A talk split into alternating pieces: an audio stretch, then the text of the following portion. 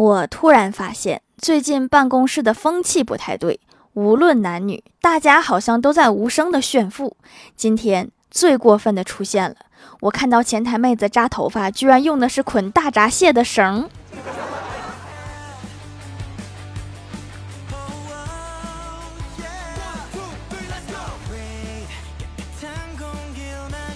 Hello，蜀山的土豆们，这里是甜萌仙侠段子秀《欢乐江湖》，我是你们萌豆萌豆的小薯条。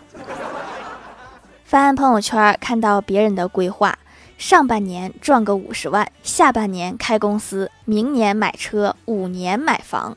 再看看我的规划，中午黄焖鸡，晚上螺蛳粉，明天吃水煮鱼，周末一定要吃火锅。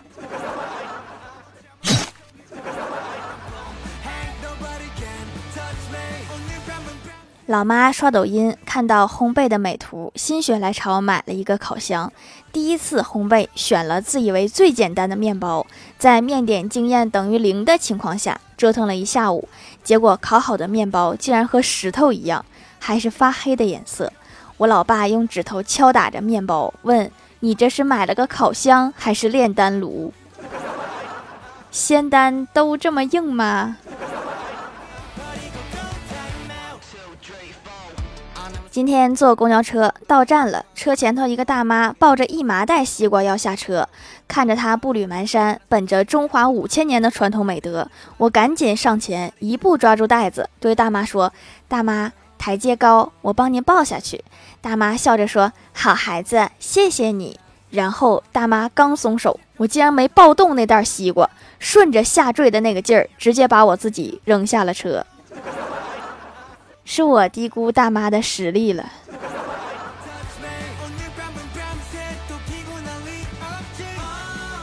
上大学的时候，欢喜很腼腆，不爱说话。有一次，他把钢笔水不小心弄到前桌的白衬衫上了，他很愧疚，于是，在墨滴的旁边写上了“对不起”三个字。我觉得你这样只会让对方更生气。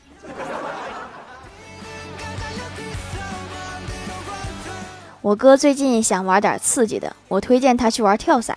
到了场地，工作人员详细的介绍了一下流程，然后问大家是否有什么问题。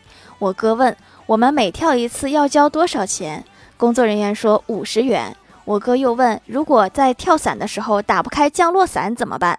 工作人员笑着说不要担心，如果打不开降落伞，我们会把钱退给你。这重点是钱吗？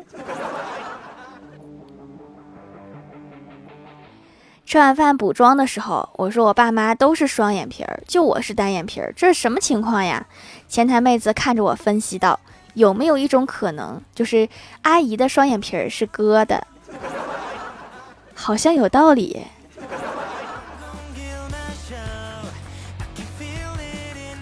午休的时候，小仙儿吐槽公司说：“你看咱们单位哪有美女？”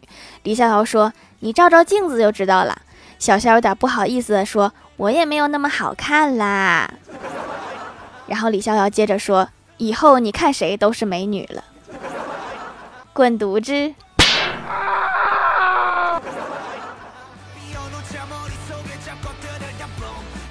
李逍遥在网上交了一个女朋友，聊了好久，李逍遥终于要到了女朋友的照片。看着照片，李逍遥构思了半天，问了一句：“亲爱的，你发给我的那些照片有没 P 的地方吗？”女友说：“有啊。”拍摄的日期没批，一个敢问，一个敢答呀。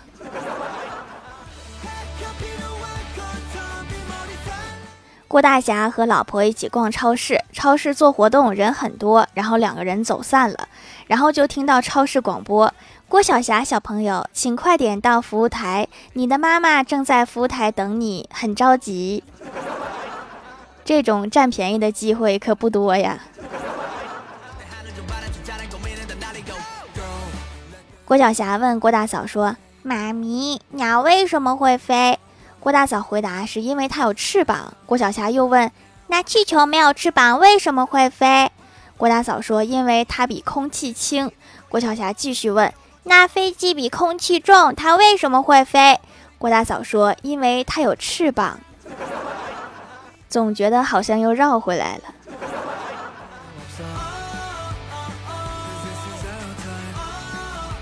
记得刚上大学要军训，有一次中场休息时，教官问我们：“你们知道军训最痛苦的是什么吗？”最痛苦的不是晒，不是累，而是不能带手机。你们每天走那么多步都无法炫耀。教官真是说出了大伙的心声啊！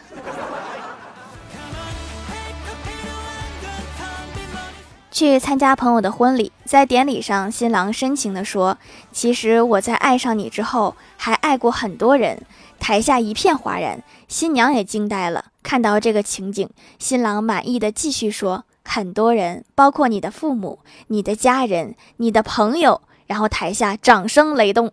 新娘顿了顿说：“那也包括我的闺蜜吗？” 对呀，大家都很关心这个。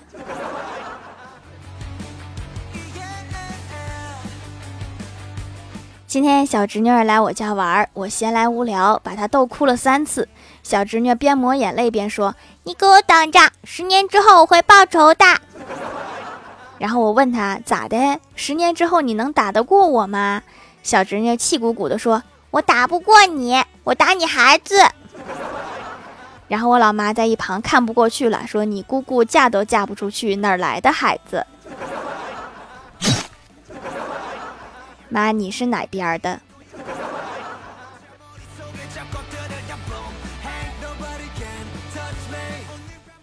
无聊在家刷抖音，看到一个视频，有一个大哥第一次去云南，经朋友介绍吃了点菌子。本来觉得吃菌子没有什么大问题，直到他看到他老妈头上有血条，才发现自己中毒了。我还挺好奇的，那个血条是和游戏里一样的吗？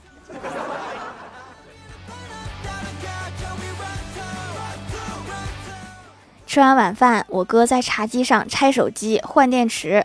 拆开后盖的时候，他跟我说：“快给我拍一张。”然后我就掏出手机，一边拍一边问他说：“你是要发朋友圈说自己会修手机吗？”我哥没好气地说：“我是让你拍手机，要不待会儿不知道怎么装回去。”哦。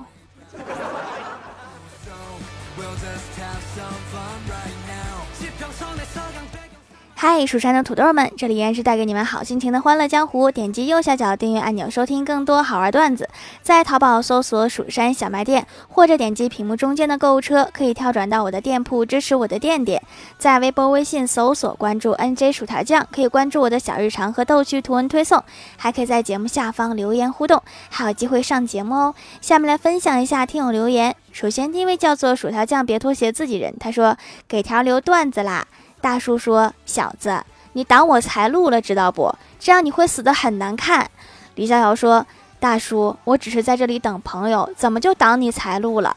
大叔说：“小子还嘴硬，你蹲在这里已经二十分钟了，别人丢给你的钱比丢给我的还多，请你善良。”这是遇到同行了呀。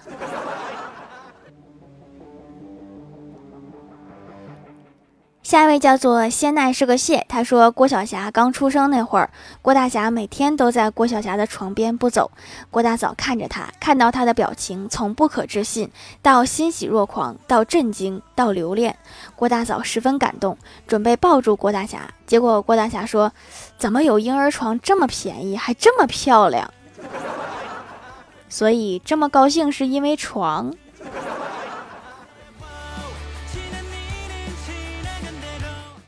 下一位叫做蜀山派科学家，他说：“嘴是用来吃的，手是用来拿餐具的，鼻子是用来闻食物味道的，眼睛是用来观察食物位置的。干饭人，干饭魂，干饭就是人上人。就算现在有一百五十斤了，加油，你是最胖的。”下一位叫做 T 二幺八五七三九，他说每晚都听喜马拉雅入睡，直到刷到小薯条，笑得睡不着。买了一块小薯条的皂皂，祛痘痘挺好用的，一个多礼拜就消灭了。四十多岁还长痘痘，显得我很年轻。用了好使，又回购很多块，给女儿选了羊奶皂，没有多余的添加剂，给孩子用很放心。你这个年轻可能是因为心态哈，长痘痘还开心的，我也是第一次看见。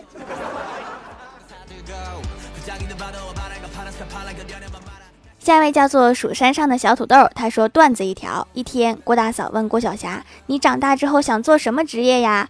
郭晓霞说：“我长大以后要当大法官。”郭大嫂又问：“如果你爸爸犯罪了，你会通融吗？”郭晓霞说：“当然啦，枪决的时候让他插个队。” 太孝顺了。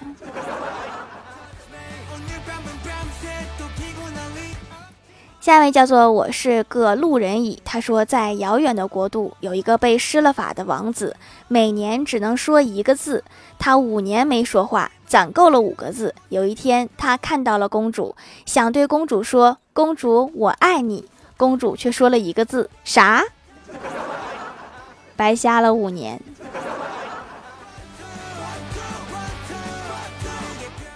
下一位叫做沙雕的懒骷髅山思，他说最近在哔哩哔哩上发现了一个恐怖游戏视频，看到一半就不敢看了。之后我突然想到可以拿这个整蛊我的好同学去，我就把这个视频分享到同学群里让他们看。令我没想到的是，有一个大胆的就把这个恐怖视频所有高能镜头都截图下来了，而且还是天天发，甚至单独私信发给我吓我，每天都得清记录。我真是服了这个老六。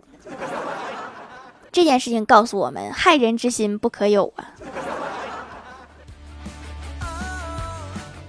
下一位叫做小依依，她说听段子发现的小店儿，自己用了很好，保湿滋润，洗完不干，精华很多，非常水润，包装古朴自然，适合送给客户，买了不少，客户很开心，还说要和我续约，真是便宜又划算的好东西，是吗？都说我这个包装很像茶叶，还说像点心。看来吃货还是挺多的。下一位叫做奶茶里的企鹅凤仔，他说上课了，我看见一个骂人精走到了教室。这话你敢当着老师的面说吗？下一位叫做万有引力牛顿，他说看到了前两期的废话文学，今天我也来说些废话。他说：“你知道吗？我们活着，这说明世界上有生命。你知道吗？冰箱关前它是开着的。你知道吗？荔枝吃起来有龙眼的味道。前面我都知道哈，但是这个龙眼是啥味儿啊？”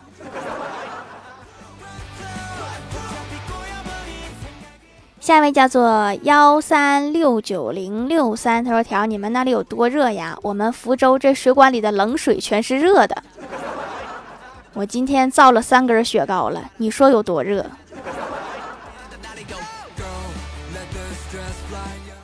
下面来公布一下上周八三五级沙发是薯条酱别拖鞋自己人盖楼的有薯条酱别拖鞋自己人丁灵喵可乐鸡腿大汉堡昵称被人抢走了小格子和小金子李某人呵呵沙雕的懒骷髅山思奶茶里的企鹅凤仔九清万有引力牛顿杨小平 Z 四切糕底飞燕飞雪感谢各位的支持。好了，本期节目就到这里了，喜欢我的朋友可以点击屏幕中间的购物车支持一下我。以上就是本期节目全部内容，感谢各位的收听，我们下期节目。再见拜拜。